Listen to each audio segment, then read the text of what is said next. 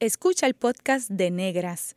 Este programa se emite los viernes a las 3 de la tarde por Radio Universidad de Puerto Rico en el 89.7 FM San Juan y el 88.3 FM Mayagüez. Todo un mundo de música e información.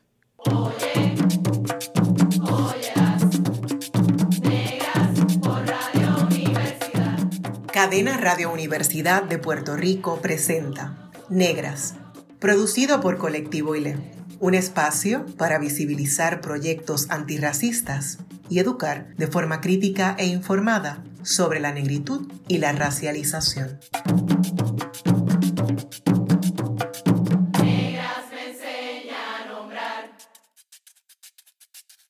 Gracias por sintonizar Negras. Les saluda Bárbara Abadía Resach para conversar sobre la comunidad Sorda Plus y la intersección de raza en Puerto Rico, nos acompaña la intérprete Marina Martínez Fora. Marina es directora de finanzas del Registro de Intérpretes para Sordos de Puerto Rico Incorporado, conocido como RISPRI. Ha trabajado como intérprete de lenguaje de señas por más de 15 años, sirviendo a la comunidad sorda como defensora, asesora y educadora, y es doctoranda en lingüística en la Universidad de Puerto Rico. Bienvenida, Negras Marina, ¿cómo estás? Bien, bien, gracias por la, por la invitación. Qué bueno, hace mucho tiempo que queríamos tenerte en el programa, particularmente porque nos acompañaste en la jornada de talleres contra la violencia sexual, en, en la que pues también se atendió el tema de la comunidad sorda plus, particularmente las mujeres negras sordas, eh, y fuiste un recurso maravilloso y queremos que más gente pueda conocer sobre tu trabajo y, y sobre mm, el estado de situación, ¿verdad?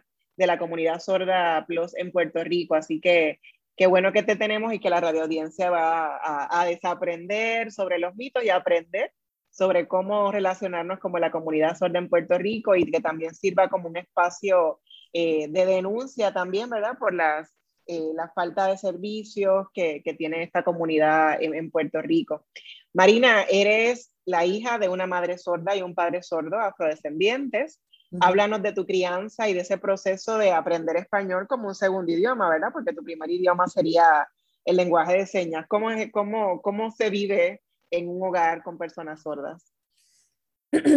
esa pregunta es la que todo el mundo siempre me hace, eh, ¿verdad? Es curioso cómo las personas a veces este, lo ven como que algo eh, fuera de la norma tener padres solo, pero en el caso mío, yo crecí como cualquier otra persona crece con sus padres en un hogar probablemente eh, lo que en una situación de en que en la casa se habla una lengua que a lo mejor no es la de la mayoría y pues en la casa se habla esa lengua, se aprende y fuera de la casa pues entonces uno aprende la otra lengua. Eso mi situación puede ser, ser similar a aquellos que pues que, por ejemplo, en Puerto Rico tenemos las comunidades que vienen de la China, de los árabes, ¿verdad? De Palestina, que en su casa pues tienen su lengua y afuera pues está con el español. Eh, yo nunca, ¿verdad? Mientras iba creciendo, a lo mejor en ese proceso de aprender el español, pues mi mamá, de lo que me acuerdo era que nos ponía en radio, la televisión, nos preguntábamos si, si lo escuchábamos, si lo entendíamos. Y yo no me di cuenta de que había una diferencia hasta probablemente cuando entré a la escuela, porque era como, yo era el alien, cuando la gente se daba cuenta que sus papás son sordos, la curiosidad. Y yo lo, para mí fue una, una algo normal, era lo que yo conocía, mis papás sordos. Este, no, no, no lo veía diferente hasta luego, ¿verdad? Ya en la escuela. Ok, qué interesante, ¿no? De verdad lo que dicen, ¿no? Pues no tienes otra experiencia que esa que viviste, ¿no? Que, que para nosotros de afuera quizás, eh, pues sí, no, nos choca un poco, eh, pero eh, es muy interesante, ¿verdad? Cómo, pues lo que aprendemos desde el hogar, pues es la, nuestras primeras experiencias se normalizan, ¿no? Entonces lo, lo, que no se ve como normal quizás es lo, lo de afuera. Uh -huh. Y, y, qué bueno, ¿verdad? Esa relación con, tus padres, ¿no? Que también les exponía eh, a, otro tipo de, comunicación, ¿verdad? Para cuando llegaran a la escuela. Eh, hay una tendencia a referirse a las personas sordas como sordamudas, ¿verdad? O sordomuda, y lo digo entre comillas. Eh, ¿Cómo se debe nombrar a las personas sordas?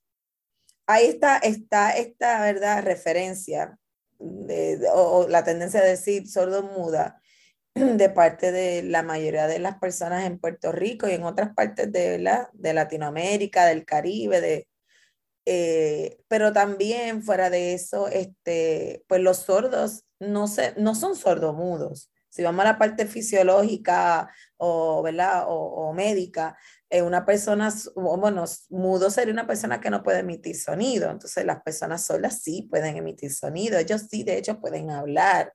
Eh, el problema es que si no se le enseña este, ese proceso de escuchar cómo son los sonidos de tú, poderlo, ¿verdad? Los niños pasan por ese proceso, escuchan el sonido, ellos lo copian, lo empiezan a producir, eh, ¿verdad? Y según una teoría dice que todo el mundo nace con toda la posible, la capacidad de poder hablar todos los idiomas del mundo y con el proceso de aprendizaje tú te vas desarrollando, pues la persona sola no va a saber, no sabe determinar cuándo es una B, ¿verdad? Bilabial, la P, o sea, no, no pueden reconocer esos sonidos que son tan, tan, ¿verdad? tan difíciles de reconocer, a menos que tú escuches, pues no puede hablar, el español no conoce cómo se pronuncian las palabras, cómo se hace, pero eso no lo hace mudo, ellos emiten sonido, este, así que la palabra correcta es sordos. Entonces está la otra perspectiva política, ¿verdad? Y la pongo entre comillas también porque es la de llamarlos audio impedidos pero eso también refleja de que a esta persona le falta algo, ¿verdad? Entonces, ese falta, esa falta es el no poder escuchar y tiene como una repercusión un poquito paternalista también de y, patológica, ¿verdad? Como si una enfermedad o algo Exacto. Entonces la comunidad sorda prefiere en Puerto Rico que se le llamen sordos. Se le dirán ellos como sordas, sordas, sordes, ¿verdad? Depende, ¿verdad? Porque está ahí el género pero que se le dirija de esa manera y que se hable así, no, no que se le llame audio impedido ni sordo mudo, por respeto, ¿verdad? Y así es como ellos quieren que los identifiquen. Sí, y también, ¿verdad? Esos mitos como que es algo hereditario. Eh, ¿Qué nos puedes contar sobre eso? Basado principalmente en tu experiencia familiar. Exacto. Este, hay varias, ¿verdad? Siempre se pensaba que, que era genético, y que hay como un gen de la soldera o algo así, pero realmente no. Lo que sucede es que hay, hay varias razones. Una de ellas es que, este, eh, pues nosotros sí tenemos genes recesivo y dominante que tiene que ver también con el ambiente. Y una de las, y de lo que se ha visto es que probablemente lo que ha ejercido, lo que provoca la sordera, que se siga, ¿verdad? Que hay familias solas que tienen hijos de sol, es que ese gen recesivo del ambiente es la sordera, ¿verdad? Eh, y sigue, ¿verdad? Eh, continúa y entonces se casan unos entre entre los otros, porque son una comunidad pequeña y si yo quiero eh, comunicarme contigo, tener una relación, establecer esa relación, yo me caso con otra persona sorda, a veces son primos lejanos, porque así es que surgieron las comunidades en el mundo. Hay comunidades completas que, que son sordos todos y aquí las tenemos también. Y entonces de ahí es que viene, ¿verdad? Una cosa, la otra son las enfermedades, la administración de medicamentos, algunas enfermedades como este, la rubiola provoca soldera, la meningitis provoca soldera, y aquí en Puerto Rico hubieron pandemias, ¿verdad? Hubieron momentos en que hubieron la, la situación, mi mamá, por ejemplo, es sorda porque ella en, los, en el 40 hubo una, una, una, una pandemia, ¿verdad? una, que el virus de la meningitis estaba, eh, todo el mundo estaba enfermándose meningitis y de ahí salieron muchos soldos. Y en un momento rubiola, por ejemplo, en otras partes de, del Caribe que se da en Trinidad y Tobago, donde la comunidad sola nace después de, ¿verdad? de estas situaciones. Luego otra vez en los 70 y los 80, la administración de antibióticos provocó soldera, hay muchos bebés que nacieron soldos luego. O sea, que hay muchas razones por las cuales también eh, ocurre esto y por ejemplo, en el 80-70 creo que fue la administración de antibióticos eh, que eran para los niños cuando estaban enfermándose de, por ejemplo, a lo mejor infecciones de garganta, infecciones de oído. Eh, también se ha visto que los nacimientos por cesáreas también han provocado esta soldera cuando eh, no sé, se quedan tapados con el agua, ¿verdad? y los niños no, no, se les extrae bien, provocada soldera también luego. O sea que hay varias razones por las cuales entonces, pues, no, necesariamente es una cuestión genética, o sea, pueden hacer casos, pero son aislados, ¿no? Exacto. Antes, en un momento, probablemente eran más. Las comunidades sordas han ido eh, moviendo a otros lugares, y por ejemplo, mi papá venía de una también, que su familia, eran muchos sordos que se mudaron al área de San Juan cuando vinieron a la escuela. Entonces, al desintegrarse eso, pues ya no se da. Y, por ejemplo, después de nosotros no hay nadie más ha nacido solo, ni de la familia, otras, ¿verdad? Familiares de ellos tampoco, todos somos oyentes. Así que eso como que no, no, no continuó aparentemente. También se está utilizando el, el, concepto, ¿verdad? Y lo hemos utilizado hoy en el programa de Sordos Plus, porque también, eh, ¿por qué utilizamos ese concepto? Pues esa fue una conversación que se tuvo hace tiempo entre los soldos y soldos que habían viajado a otras, eh, eh, a, otro, a otras conferencias y hablando con otros soldos, ¿verdad? Donde soldos plus porque la interseccionalidad es una cosa y los sordos pueden, pueden, ellos no se ven, la sordera no se ve como una, un impedimento, una discapacidad. Ellos se ven a sí mismos como una minoría lingüística, donde tienen su propia lengua, su cultura y sus tradiciones, y que ellos pueden hacer de todo menos escuchar, ¿verdad? Pero el escuchar no los ha, no les ha impedido a ellos a lograr, a desarrollarse como personas, ¿verdad? No, no, no requieren, han utilizado otras herramientas para comunicarse, que es la lengua de señas, ¿verdad? Entonces, el plus viene porque hay sordos que pueden tener otras condiciones, como por ejemplo sordos ciegos, sordos que están en una silla de ruedas son los que tienen otras condiciones físicas, ¿verdad? Que le limitan su movimiento. Sordos también que tienen otras condiciones, ¿verdad? Por ejemplo, pues sordos con esquizofrenia, sordos con...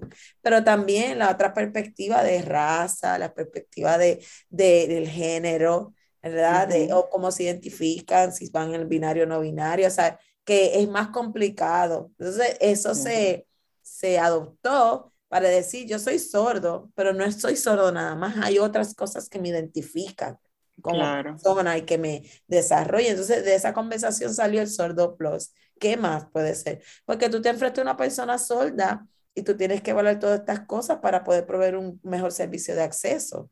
Claro, sí. Yo no puedo, ¿verdad? Si yo, por ejemplo, yo tengo un sordo que no tuvo adquisición de la lengua, que no la adquirió, de la lengua de señas que, ¿verdad? Estandarizada o que todo el mundo, ¿verdad? Utiliza, la mayoría.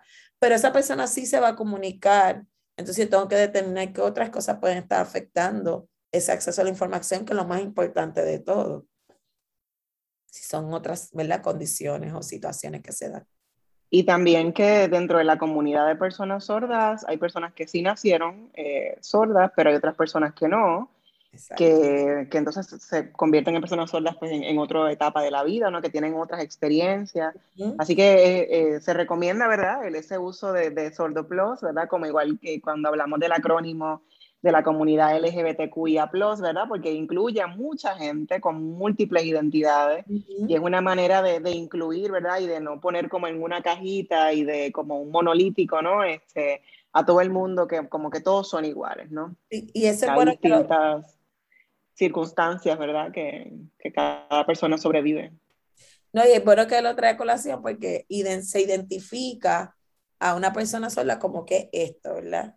Sí. Entonces, es, es, pero no, siempre con todas las personas, ¿verdad? Con discapacidad, este, se le debe de preguntar cuál es tu eh, acomodo razonable, qué es lo que tú necesitas, porque es bien individual. O sea, no hay una silla de rueda que todas las personas que necesitan una silla de rueda es para todo el mundo igual y no todos los cuadraplégicos, todas las personas parapléjicas funcionan igual, no todas las personas que tienen este, eh, algún tipo de, de, condición de salud mental no funcionan igual, no es el mismo medicamento que le funciona. Entonces es, es, bien individual, pues así es la soldera, no hay una receta. Hay soldos que como tú dijiste perdieron la, la audición, a lo mejor 10 años, cuando tienen 10 años, 11, entonces a lo mejor esa persona accesa a la información a través del español, en el caso de Puerto Rico, y no la de lengua de señas, o necesita una combinación de los dos, porque los ayuda a poder obtener toda la información. Hay otras personas solas que lo que necesitan lengua, es un intérprete de lengua de señas, o sea, es tan variado. Y hay personas que no lo necesitan, lo que necesitan es que le escriban todo, porque leen y escriben, pueden hablar, no escuchan, necesitan un sistema que lo utiliza a escuchar mejor. Claro, sí, pero la, la tendencia es a homogeneizar, como que todo el mundo es igual. Eh, ¿Qué otros mitos persisten eh, dentro de la comunidad eh, no sorda en Puerto Rico? Porque los mitos los tenemos muchas veces las personas que, que escuchamos. Eh, por ejemplo, esa idea de que los sordos quieren escuchar. Una persona, como me dijiste cuando la primera pregunta, ¿no? Cuando te pregunté qué tal tu experiencia, bueno, pues la única experiencia que tengo, haber nacido en un hogar de personas sordas, ¿no? Eh, esa idea de que los sordos quieren escuchar es uno de esos mitos, ¿verdad?, que, que se manejan en Puerto Rico. Sí, en Puerto Rico y en el mundo está esta persistencia. Eso viene bien patológico, el que ver a las personas con una deficiencia de algo. Les falta algo, entonces están incompletos, no son normales y tenemos que arreglarlos. Y eso viene bien patológico, ¿verdad? De esa, de esa perspectiva médica de que aquí hay algo mal y hay que arreglarlo. Entonces las personas sordas, es como, es como preguntarle a una persona, ¿verdad? Este, este, yo lo comparo con esto, es una persona que nunca ha comido un, por ejemplo, nosotros puertorriqueños, todo el mundo sabemos lo que es una quenepa, y tú le hablas a alguien, tú no has comido quenepa, o es como si te gusta mucho. Pues los sordos nunca van a poder extrañar algo que nunca viví, que nunca han conocido en mi vida, y en ese caso es la audición. Así que sí, porque yo voy a querer escuchar si yo nunca he sabido cómo que se siente escuchar. Y claro, hay gente sorda que sí quiere escuchar porque han sentido que eso le ha quitado a ellos oportunidades y se siente triste, pero que la mayoría quiere escuchar, no.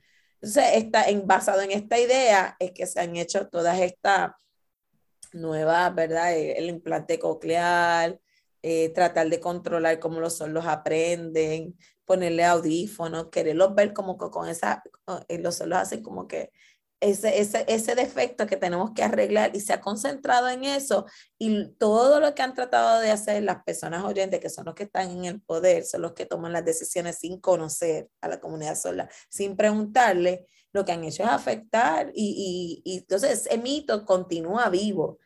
A ellos quieren escuchar, pero ¿y por qué yo voy a escuchar si yo nunca he escuchado? A mí no me va a hacer falta. Algún momento pienso, qué bonito se ve alguien ahí cantando y yo quisiera escuchar cómo se ve que la gente se lo disfruta, pero es una curiosidad. No es que yo realmente quiero escuchar. Y eso es un mito. Hay muchos mitos. Hay otro mito que las personas piensan que si le hablamos bien duro va, a poderme entender.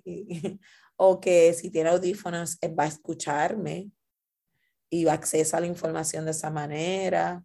Eh, que las personas sordas, eh, hay un mito escondido eh, que es el más que con el que nosotros, ¿verdad? Este, batallamos y luchamos, que las personas sordas tienen problemas mentales o tienen deficiencias a nivel intelectual, porque no hablan español, porque hacen ruido cuando hablan. Y ese, ese está bien escondido, que nadie habla de ese. En otras palabras, en el tiempo de antes le decían sordos de fandom, sordos y brutos, o eran sordos y, y, eran retardados y tenían todas estas ideas, pues basado en eso nada más tan pequeño. Entonces, eh, todos estos mitos este, son los que provocan que, que las personas solas no tengan el mismo acceso que todos nosotros tenemos a, a, la vida, a las oportunidades de crecimiento, a la educación. Eso les ha afectado grandemente porque le han arrebatado la oportunidad de tomar decisiones y de estar a la mesa en la toma de decisiones en, en, en, en áreas tan importantes como esta, la educación, la parte médica, la, la profesional, los derechos civiles, porque todos estos mitos todavía siguen operando en las personas que son las que están tomando decisiones sin conocer a la comunidad. Y eso que dices es bien importante, Marina, porque eh, pues no hay quizá, hay muchas leyes, ¿verdad?, para la comunidad sorda, eh, carta de derechos para las escuelas, pero ¿cuántas escuelas hay para personas sordas? ¿Cuántas en las escuelas eh, de corriente regular, no para personas sordas? ¿Cuántas personas pueden dar clase a personas sordas? Eh, entonces, eso que mencionas sobre cómo la gente oyente es la que toma decisiones, te pregunto cuánto le consultan a la comunidad de personas sordas en la toma de decisiones, particularmente en Puerto Rico. Hay dos problemas. Hay, hay dos situaciones que se presentan. Número uno, que hay personas oyentes que toman estas decisiones y se, se tornan en, en los que se apoderan de esto y llaman la atención y ellos entienden que ellos están haciendo un bien y que quieren ayudar a las comunidades. Entonces toman la batuta y empiezan a, a, a, a hablar por las personas sordas, a recomendar, a comentar y porque se creen que saben un poquito, tienen algún contacto con la comunidad, piensan que ellos todo lo saben.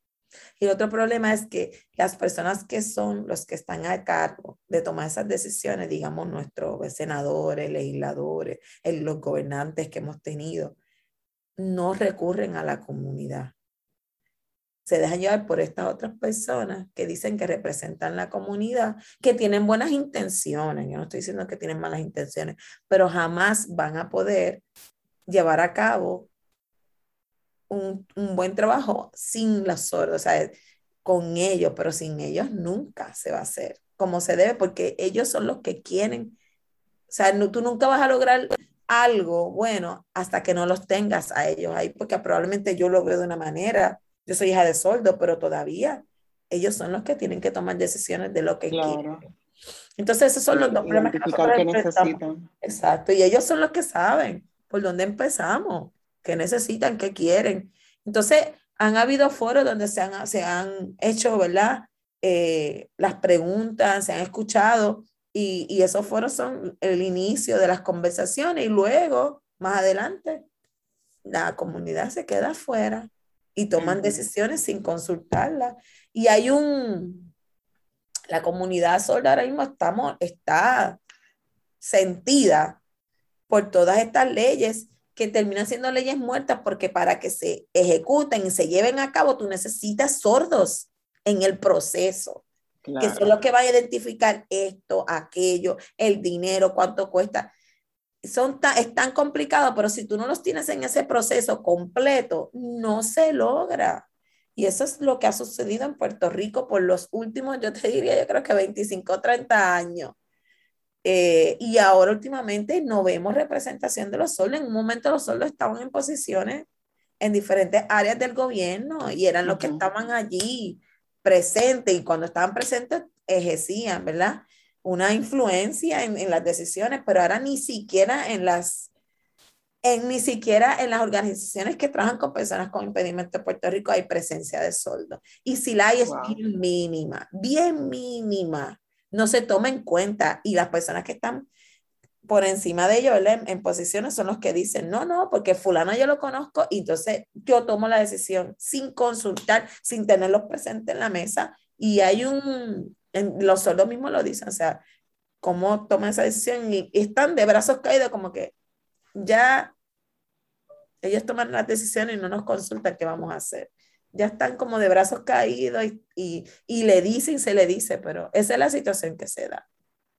Eh, Marina, con eso que mencionas, pues es, hablar también de, de, violencias, ¿no? Porque el negarle servicios, negarle participación en la toma de decisiones sobre sus propias vidas, es una forma también de, violentar ¿verdad? A, las personas, particularmente a la comunidad eh, de personas sordas plus en Puerto Rico. ¿Qué, qué otros obstáculos em, enfrenta esta comunidad? ¿Qué otros tipos de violencia? Al principio del programa mencionaba que tú estuviste colaborando con nosotras como intérprete en una jornada de procesos eh, contra la violencia sexual. Eh, entonces también ese vínculo de, de, de género, eh, de, violencia sexual contra las mujeres, las mujeres negras, mujeres negras sordas. ¿Qué otros obstáculos enfrentan? ¿Cómo se, ¿Qué otras violencias has observado tú como intérprete de lenguaje de señas en esta comunidad? El, el, el, la imposición de la lengua de señas o, de la, o del español. O sea, son lengua colonizadora y la lengua de señas americana. Y lo vivimos con el huracán María, lo vivimos y eso abrió la caja de Pandora, que aquí nadie hablaba de eso, ¿sabes? La lengua de señas americana, como otras lenguas de señas que vienen de países que, ¿verdad? Que por su trayectoria son países colonizadores, como la lengua de señas británica, la lengua de señas francesa, la lengua de señas este, eh, japonesa, la lengua de señas mexicana, que los tenemos aquí al lado.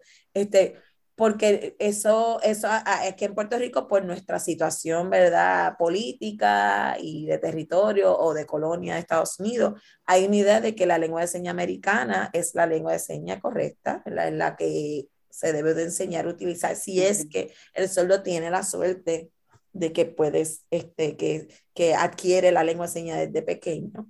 Y, y entonces, o si no, es el español, que es la otra variante. Y entonces eso provoca que pues se afecte todo, porque si tú creces y tú no adquieres una lengua para comunicarte, te va a afectar a ti como individuo, ¿verdad? Tu, tu, visión. Entonces, este, volviendo a eso, pues eso ha provocado que las personas cuando van a accesar, van a recibir servicios, no son adecuados. Y a mí nos pasa mucho que, por ejemplo, hablando un poco de, de las mujeres negras y las comunidades, ¿verdad? Eh, tenemos aquí eh, unas situaciones que se dan con la, con la comunidad de Orocovi, este, que la mayoría de ellos son personas este, afrodescendientes, y también los sordos que hay en, el área de Loíza, en el sur, donde eh, ellos tienen otras lenguas, no la lengua de seña americana.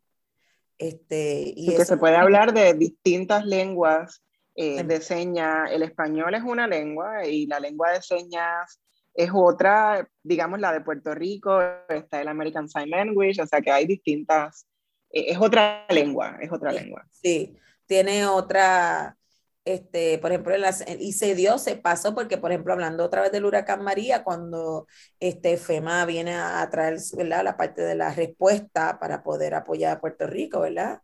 Parte de, de, de la, de la relación que tenemos. Obviamente, ellos traen sus, sus intérpretes de lengua americana certificados, y cuando vienen aquí, los mismos soldos que nunca han tenido contacto con una persona de Puerto Rico, no, de que trabajan para la organización, se dieron cuenta que no se pueden comunicar con muchos soldos que no son bilingües. Porque nosotros tenemos soldos bilingües que saben la lengua de señas americana, más la lengua de señas de Puerto Rico, más español, más inglés. Tenemos soldos que son multilingües, plurilingües. En Puerto Rico la gente no, no sabe. Entonces, cuando se dan cuenta de esa situación, probablemente la, yo me atrevería a decir, no, ¿verdad? no es un número exacto, pero probablemente el 70%, el 60% fuera del área metropolitana, al menos que hayan estudiado en Estados Unidos, no conocen la lengua de señas americana tan así para poder llevar esa conversación. Entonces, ¿qué sucede? Pues se da lo que se da con intérpretes de allá y con intérpretes aquí en Puerto Rico que aprenden lengua de señas americana. Se imponen y entonces no, no, no hay un acceso total de la información. Eso provoca lo que sucede y lo que ha sucedido. Y eso pasa con esas comunidades de Orocovi, que tienen su propia lengua de señas. Es una comunidad que se conoce como un Village Sign Language, una comunidad pequeña que están juntos, que están, llevan generaciones completas. Tenemos cuatro generaciones allí de personas sordas, ¿sabes? Eh, probablemente la persona más, la persona mayor allí puede tener unos 80 y algo de años y la más joven tiene un año, una bebé sola. Y entonces, con su propia lengua, donde al no tener, al no conocer las otras, se ha entrado otra, otra perspectiva de que ellos tienen algo más, además de ser soldo, que tienen algún, ¿verdad? Un problema de intelecto, este, intelectual este, o, problema, o, de salud mental, que son todos mitos. Es que es una comunidad que se comunica de otra forma y volvemos a hacer lo mismo que a lo mejor se le hicieron a los nativos los indígenas aquí en Puerto Rico, donde eran salvajes, no tenían educación, y volvemos a crear ese otro círculo otra vez y, las personas no pueden accesar. Así que este, esa situación se da aquí por falta de conocimiento, por falta de estudios lingüísticos y por falta de la información adecuada. ¿Cuándo decidiste eh, ser intérprete de lenguaje de señas? Que ya llevas más de 15 años, así que cuéntame un poquito. Pero yo soy hija de padre y soldo, sin querer queriendo, siempre era intérprete de ellos y de los amigos de ellos, porque papi y mami tenían muchos amigos que eran sordos, que no tenían familiares y, siempre terminábamos, ¿verdad?, haciendo algo por ellos. Este, yo realmente nunca me vi como intérprete. Para mí los intérpretes en la época cuando yo iba creciendo, este, algunos de ellos a mí no me gustaban, cómo miraban a mi mamá o a algunos de, porque son soldos monolingües que no saben una lengua escrita, ni español ni inglés, y eran vistos como ven a los soldos de Orocovis. Y para mí eran bien, no eran profesionales imponiendo sus decisiones y lo que ellos querían. Y mi mamá siempre crecía como que estaba ahí, pero nunca ella podía decir o escoger lo que ella quería. Y yo los detestaba. Terminó siendo intérprete porque este, yo era maestra y, y, y aunque fui y trabajé en las escuelas, este, con todas las situaciones que ocurren en la escuela, era bien difícil tener una, ¿verdad? un buen ingreso, un trabajo estable. Me pasó que como que el universo me llevó Y aunque yo como que estaba buscando algo que hacer que me llenara, me gustaba enseñar, no era, lo, no era donde yo quería. Y, me cayó básicamente en las manos el trabajo y empecé a trabajar y me di cuenta que tenía las destrezas. Yo seguí educándome, a pesar que ya yo había estudiado, ¿verdad? En un bachillerato. Y por ahí empecé, así fue que como que pasó con los cierres de las escuelas, con la situación que se dio en el 2005 y buscando otras cosas que hacer, pues me llegó y, y, eh, me involucré, me di cuenta que hacía falta más educación, que se tenían que, que preparar mejor los intérpretes, que faltaban todas estas lagunas que son las que, por las que me he ido dirigiendo en estos últimos años. Ok. Bueno, en breve regresamos con Negras y continuaremos dialogando con Marina Martínez Cora en torno a la comunidad sorda plus en Puerto Rico. Sigue en sintonía con Radio Universidad de Puerto Rico. La clase de historia que no nos contaron. Está escuchando el podcast de Negras. Este programa se emite los viernes a las 3 de la tarde por Radio Universidad de Puerto Rico en el 89.7 FM San Juan y el 88.3 FM Mayagüez. Todo mundo de música e información.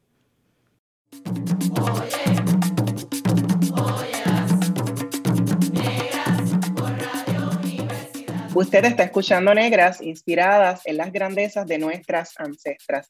Le saluda Bárbara Badía Resach. Hoy converso con la intérprete de lenguaje de señas Marina Martínez Cora sobre la comunidad sorda plus en Puerto Rico.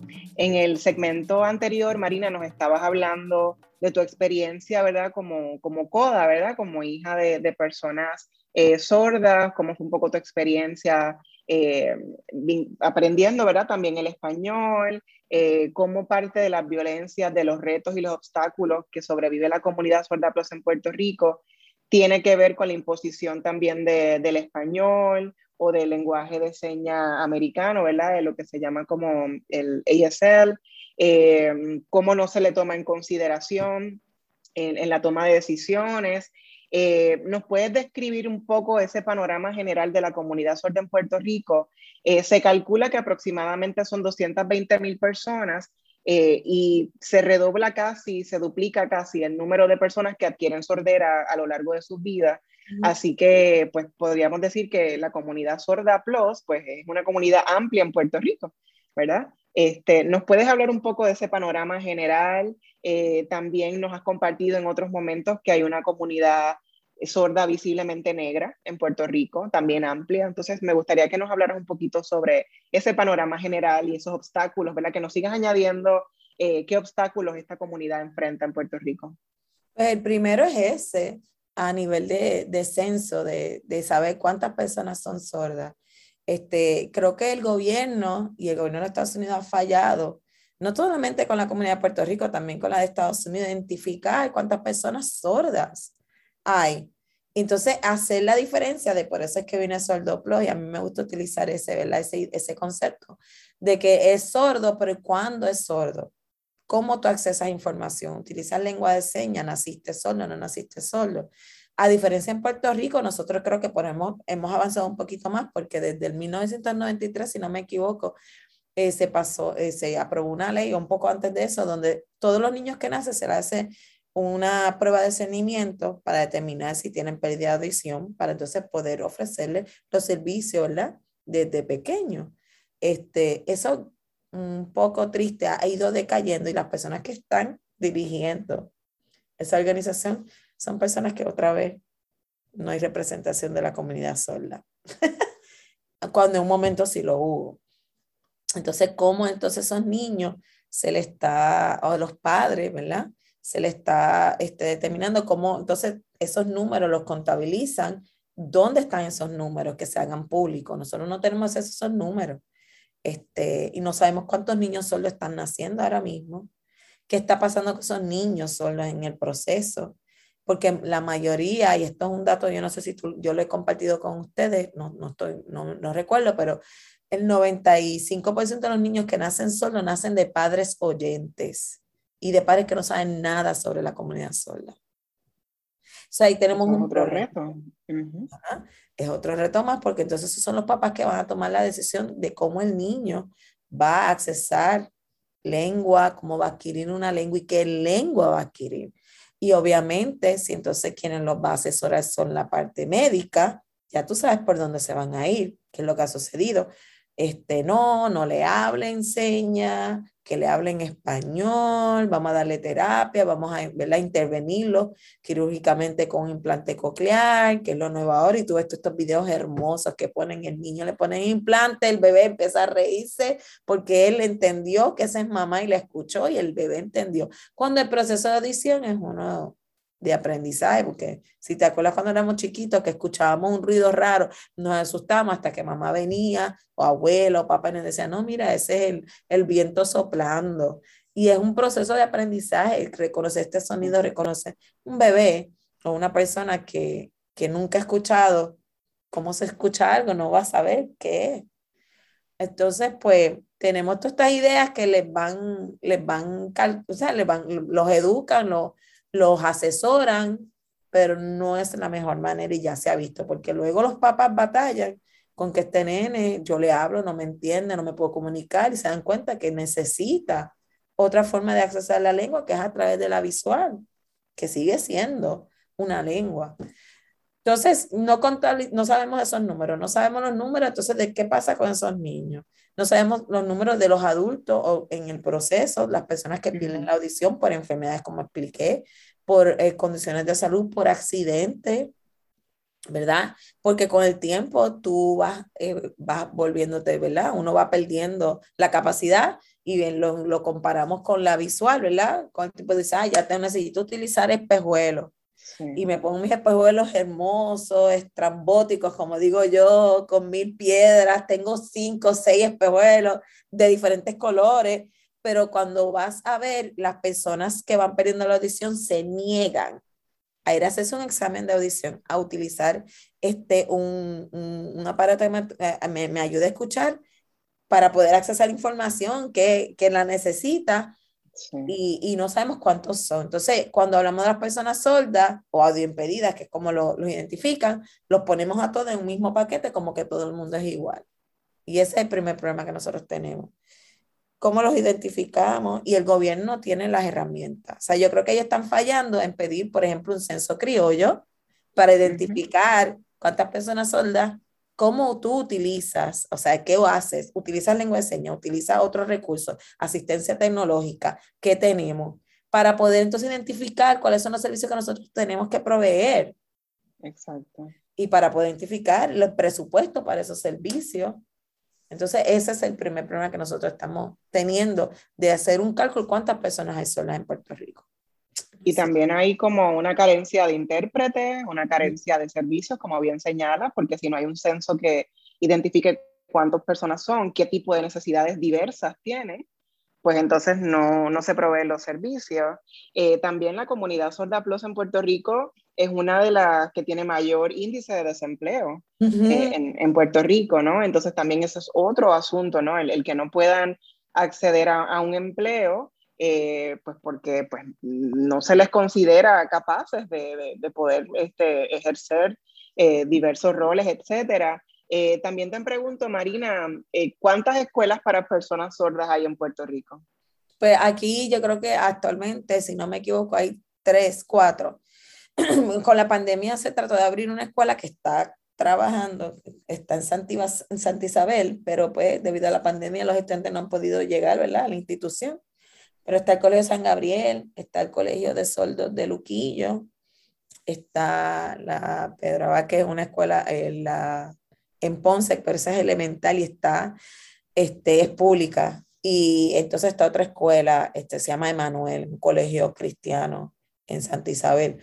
Fuera de eso, pues gracias ¿verdad? a la inclusión, la otra que se hizo desde probablemente eh, empezando en el 2010, 2009, 2008, eh, era crear, eh, tener las escuelas públicas de Puerto Rico, incluidos a los niños solo en los programas, pero eso lo que ha traído ha sido una serie de problemas porque como tú bien dijiste, si yo no tengo identificado las lenguas, los recursos, cuántas personas son, como yo preparo un programa para preparar intérpretes a nivel educativo, que estén personas que sean, este, que conozcan bien la lengua de señas, porque cuando hablamos de ir a la escuela a interpretar, que es un ámbito importante. Muchos de estos nenes su único recurso para aprender la lengua viene del intérprete, porque sus papás probablemente no conocen la lengua de señas y ellos no tienen ningún otro rol, una persona que le enseñe la lengua. Y entonces cuando empezaron a quedarse cuenta y empezaron a, a sacar los niños de estas escuelas públicas, este, de estas escuelas de sordos, pues no tenían las personas preparadas tampoco para poder trabajar con ellos en la escuela. Así que tenemos un doble problema ahí. Eso me lleva, eso me lleva a preguntarte, Marina, ¿cómo comunicarnos con las personas sordas plus si no sabemos el lenguaje de señas? ¿Cómo, cómo yo, Bárbara, puedo, eh, me enfrento a una persona sorda, ¿cómo, cuál es la mejor manera humanizada de, de expresarme con esa persona si yo no conozco un lenguaje de señas? El sordo te va a dejar saber. Espera que él te diga. Ahora mismo, gracias a la tecnología, hay muchas herramientas que están utilizando los para comunicarse. Entre ellas está el video relevo. Y por ejemplo, si tú vas a darle servicio a una persona sorda y te enfrentas con esta situación, bueno, lo primero y lo ideal sería está hablando de servicios, si fuera servicio, tener, contratar un intérprete de lengua cualificado. Y cuando yo hablo cualificado, hay que tener mucho cuidado porque muchas personas que toman la decisión a quien yo voy a, a, a, contratar es basado en cuánto me cobran. Y cuánto me cobra implica que hay una diferencia bien grande. Por ejemplo, un intérprete que lleva muchos años, un intérprete que ya preparado, que, que asiste a talleres, que está, ¿verdad? todo el tiempo al día con los cambios que ha habido de los servicios, lo, cómo se manejan, ¿verdad? Las diferentes áreas de la interpretación que no son iguales, versus un, un, intérprete que cogió un curso básico o intermedio que se llama intérprete, pero no es un intérprete, es, un, es una persona aprendiendo lengua de señas y que va a ir a hacer la función y el rol de un intérprete, que es algo serio. Obviamente no va a cobrar lo mismo, entonces tenemos que tomar yo voy a traer un intérprete, lo tengo que contratar para proveer el servicio, es lo primero que nosotros debemos de hacer. Para entonces empezar a ocultar cómo esa persona quiere, pero lo primero es preguntarle, ¿sabes qué tú necesitas? ¿Quieres un intérprete? ¿No quieres un intérprete? Pues te puede escribir o, el usuario te puede, o tú darle el servicio de que utilicen la herramienta de la tecnología, como dije, a través del video relevo. Hay un servicio de video relevo que los soldos llaman a través de un servicio que se les da y si tú le puedes recibir ¿verdad? Si tienen esa tecnología y si ellos saben usarla, porque hay muchos solos que no tienen acceso a eso porque cuesta pagarle internet. Tienes que tener internet. Lo demás te lo proveen, pero la internet la tienes que tener. O donde vives no hay internet, ¿verdad? Porque hay que ir en Puerto Rico donde no hay internet. O, se te va la luz y se te va la, señal de internet también. Exacto. O, o, simplemente no existe. O sea, no, o no tengo los recursos para pagarlo porque es costoso. Una persona, como dijiste, que no tiene trabajo, que, que vive de, de los cupones, porque no, es, no, no hay otra forma, que hace lo que puede, pues no puede pagar 70 dólares al mes, 50 dólares al mes. Sí. Entonces, pues, este, y ellos te van a llamar y te van a decir, o sea, que hay varias herramientas, pero la primera, la idea, traer un intérprete de lenguaje de señas cualificado. y ese intérprete te va a dejar saber, ¿verdad? Una persona profesional te va a decir, mira, no, no entiende lengua de señas o no entiende la lengua de señas que yo conozco Vamos a dejar de echar, de, de, de, de echar culpas, porque le echan las culpas a los sordos si no conocen mi lengua de señas. Pero eso no quiere decir que no sepa una lengua de señas.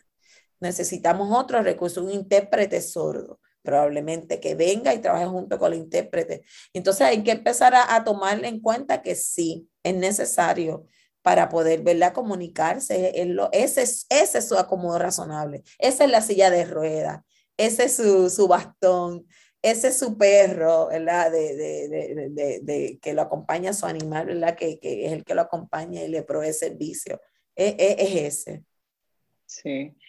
Eh, Marina, también quería, ¿verdad? Que aprovecháramos este programa eh, para exponer el caso de Janet Viera Grau que, eh, y denunciar, ¿verdad? Cómo le fallamos, ¿verdad? Porque yo creo que que, fueron muchas personas quienes le fallamos, ¿verdad? A Janet y a muchas otras personas sordas en Puerto Rico le fallamos diariamente. Eh, Janet, una mujer sorda que se suicidó en enero de 2021 tras enfrentar la acusación de negligencia en la atención de sus hijas. Eh, ¿Cómo este caso, a raíz de este caso, pues se volvió a hablar en el Senado de Puerto Rico, ¿verdad? En el Capitolio sobre eh, leyes para el acceso a, a, la información de las personas sordas, etcétera pero no tenemos que esperar que alguien se tenga que suicidar para, para atender a una comunidad. Entonces, ¿cómo podemos continuar visibilizando las necesidades que tiene la comunidad sorda plus en Puerto Rico para que no haya otros casos como el de Janet eh, en la isla, en el archipiélago. ¿Cómo podemos hacer eso? Es trayendo a las personas sordas a la mesa. Sin los soldos no se puede hacer nada. Eso es lo primero que yo voy a decir. Sin los soldos no podemos tomar decisiones. Es como tomar, nosotros los puertorriqueños hemos vivido eso. Se tomaron decisiones, el gobierno de Estados Unidos, sin los sordos a la mesa que nos afectaron. A mí, sin las personas puertorriqueñas, perdón. Se toman decisiones eh, para las personas afrodescendientes sin nosotros. Se toman decisiones. Y entonces esto es lo que necesita. Tenemos que tener a los sordos a la mesa. Y, y la, la comunidad sorda plus es bien variada. Así que estamos hablando de todos esos soldos, soldos que accesan información con el español, soldos que utilizan lengua de señas americana, soldos que utilizan la lengua de señas de Oroco, soldos que utilizan la lengua de señas de Puerto Rico, soldos que es pérdida auditiva nada más, utilizan acceso a la información con otro método.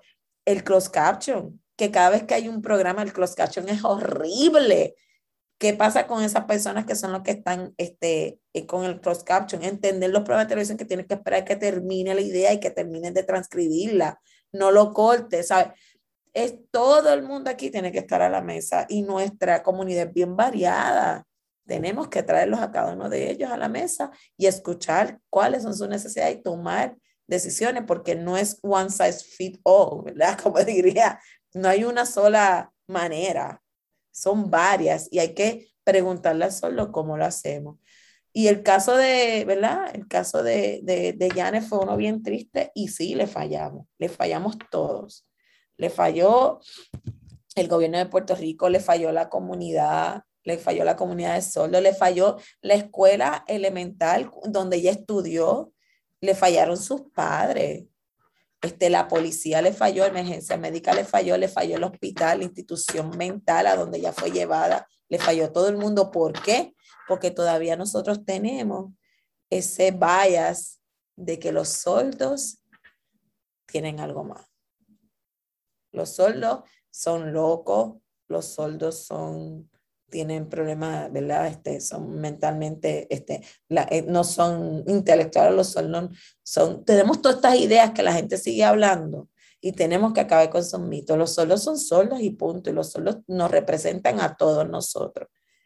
Y yo creo que por ahí empezamos. Así que preguntarle a ellos y tener el intérprete de lengua de señas que puedan accesarlo, cualificados. Después, después de, del suicidio lamentable de Janet, eh, pues la Cámara de Representantes eh, propuso la resolución de la Cámara 196 en la que se planteaba si las agencias cumplieron con los procesos en el caso de Janet. Evidentemente no cumplieron, ¿verdad? Entonces, ¿qué, qué, qué, es lo próximo? ¿verdad? Con lo que dices, me parece que es una recomendación eh, que exhortamos, ¿verdad?, a, la clase política del país, eh, que haya entonces esta política pública que se establece a través de la Ley de Igualdad de Acceso a la Información para los Sordos, eh, la Ley de la Oficina de Enlace de la Comunidad Sorda con el Gobierno de Puerto Rico, para crear esa oficina de enlace, la Carta de Derechos de la Comunidad Sorda a nivel escolar, eh, entre otros proyectos que, que, se toma en consideración eh, a la diversidad de la comunidad sorda plus, ¿verdad? Así que yo creo que esa exhortación que haces, eh, Marina, es súper importante y queremos, ¿verdad?, recalcar en eso para que no haya más casos como el de Janet y que no haya que hacer una resolución en la Cámara cuando ocurra un lamentable suceso como, como este. Marina, em, algo que también me interesa preguntarte, eh, hablando de la falta de, de, servicios y la falta de intérpretes, tú has tenido la oportunidad de, de, ir a las cortes en Puerto Rico en calidad de intérprete. ¿Con qué se enfrentan las personas sordas en el servicio, eh, en el sistema, perdón, de justicia de Puerto Rico? El, lo primero, lo más básico, que es algo que estamos trabajando, ¿verdad? Y que estamos, estamos tratando de que se reconozca y se establezca un, un plan, es lo primero, cómo hacer la querella, o cómo identificarla a la policía, llamarlo y decirle la querella, o ya sea buscar el servicio, el apoyo de la policía. Por ahí es el primer problema, o sea, no hay una base. La policía de Puerto Rico, tristemente, no tiene establecido un proceso de que en caso una persona solda necesite de los, ¿verdad? De, de, de, del apoyo, ¿verdad? La policía es la que se encarga aquí en Puerto Rico todavía, ¿verdad? de, de, tomar las querellas y de trabajarlas y de empezar ese proceso, no tienen intérprete, no tienen establecido el, el, el protocolo.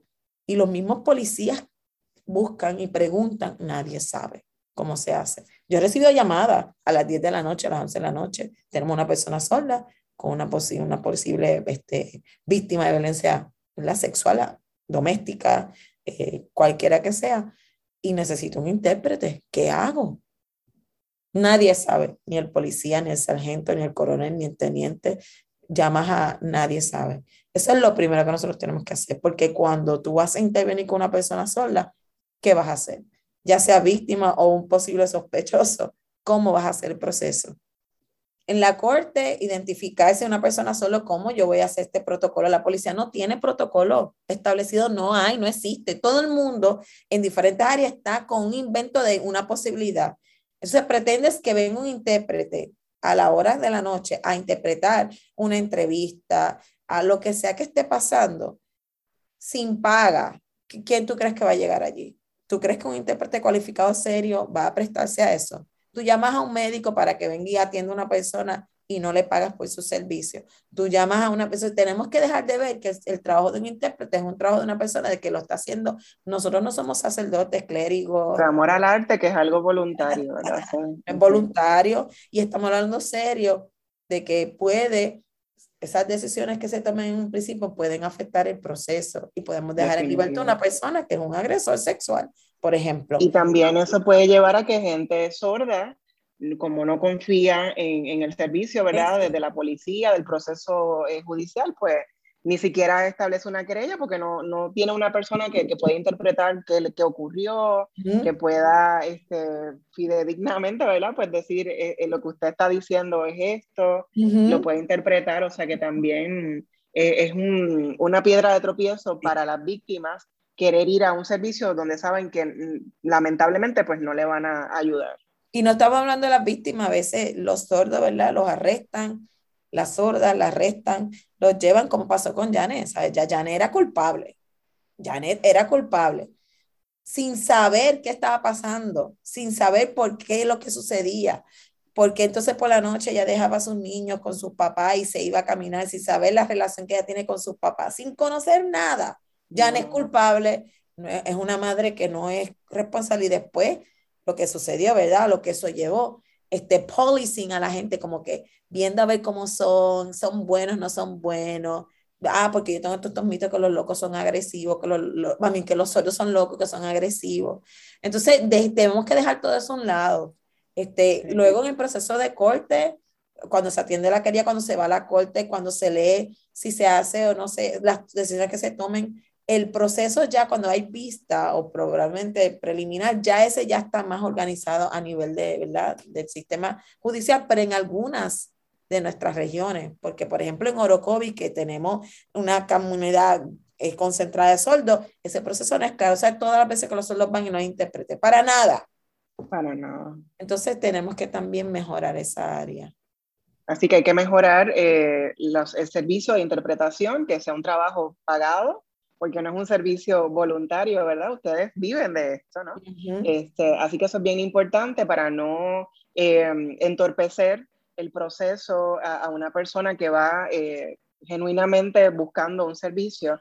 Eh, y esto hablamos del sistema de justicia, pero también hablemos del sistema de salud. Una persona sorda si va a un hospital, eh, nos mencionaste que hay muy pocas escuelas eh, para personas sordas y si no hay unos censos que determinen dónde están las comunidades de personas sordas, pues entonces a lo mejor se está dejando desprovista a una persona sorda plus porque no se ha contado dentro de, una región, ¿verdad? Así que nos has manifestado múltiples formas en las que eh, les fallamos y los obstáculos y los retos que ustedes como intérpretes tienen, pero que la comunidad sorda plus en Puerto Rico eh, también tiene.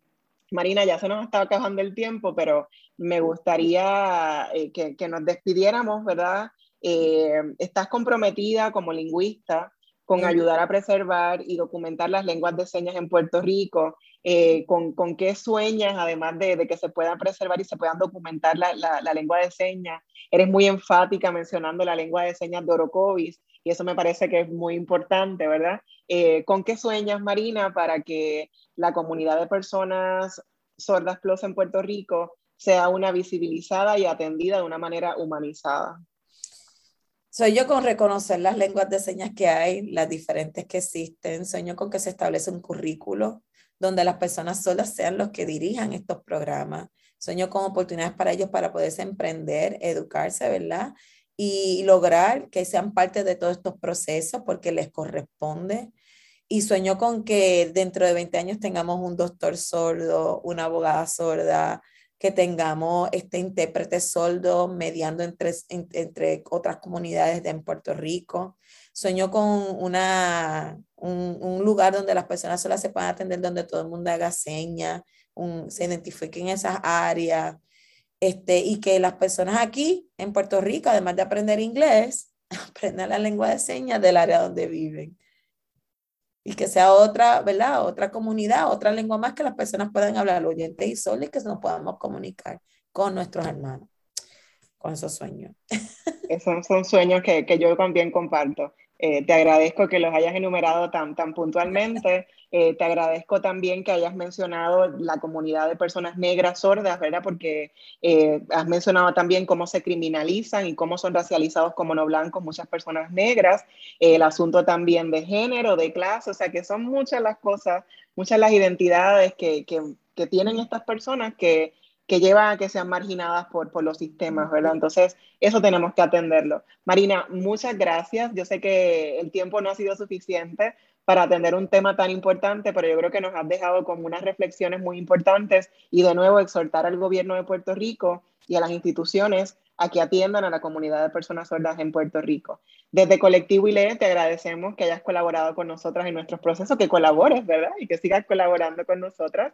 Eh, también agradecemos al personal técnico de Radio Universidad por su apoyo en esta edición de Negras. No olviden sintonizar Negras el próximo viernes a las 3 de la tarde. Feliz viernes a todos. Cadena Radio Universidad de Puerto Rico y Colectivo ILE presentaron Negras, asumiendo nuestro justo rol como forjadoras de cambio. Acaba de escuchar el podcast de Negras. Le invitamos a que nos sintonice los viernes a las 3 de la tarde por Radio Universidad de Puerto Rico en el 89.7 FM San Juan y el 88.3 FM Mayagüez. Todo un mundo de música e información.